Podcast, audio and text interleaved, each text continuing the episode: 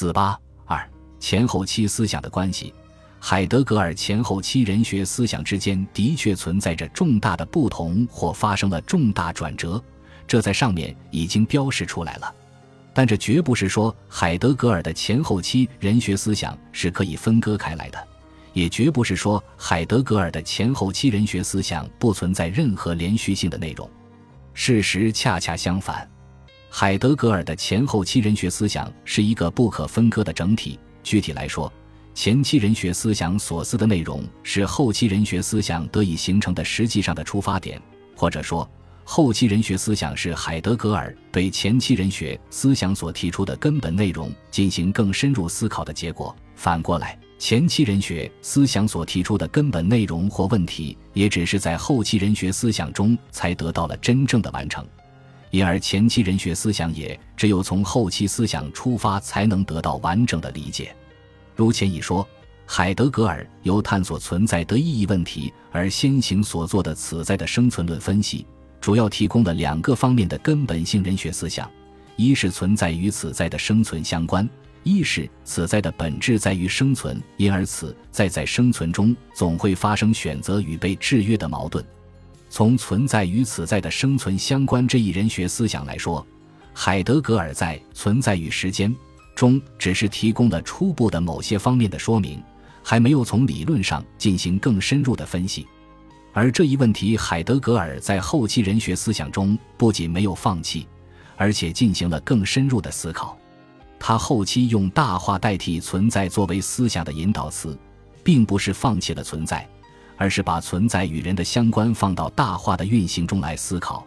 并得出了存在与人互相需要、互相从属，并最终是由大化所决定的结论。所以，存在与时间中所提出的存在与人相关的问题，是海德格尔后期继续不断思考的问题。正因为如此，海德格尔在一九六二年给理查森的信中才说。存在与时间中所问及的存在，绝不可能由什么人的主体来设定。相反，从其时间性质而表现为在场的存在，却与此在相关。其实，在存在与时间中的存在问题的开端处，思就已倾向于一种其形成是和转向相符合的转变了。然而，正因为如此，存在与时间中问题的提法绝没有做代价。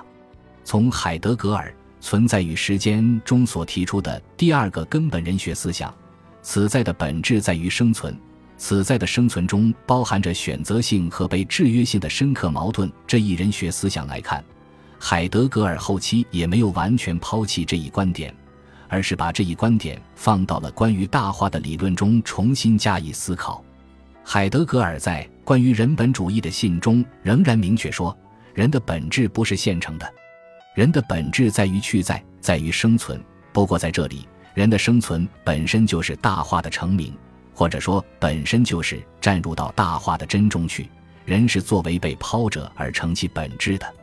也就是说，海德格尔后期虽仍然坚持人的本质在于生存，但认为此在生存的被抛、被决定性是主导的方面。人的生存是被大化所抛投、所支配的。人的本质是在这种被制约的生存中形成的，这就同样表明，海德格尔前期所提出来加以思考的人学根本问题，是海德格尔后期人学思想的实际的出发点。而且反过来说，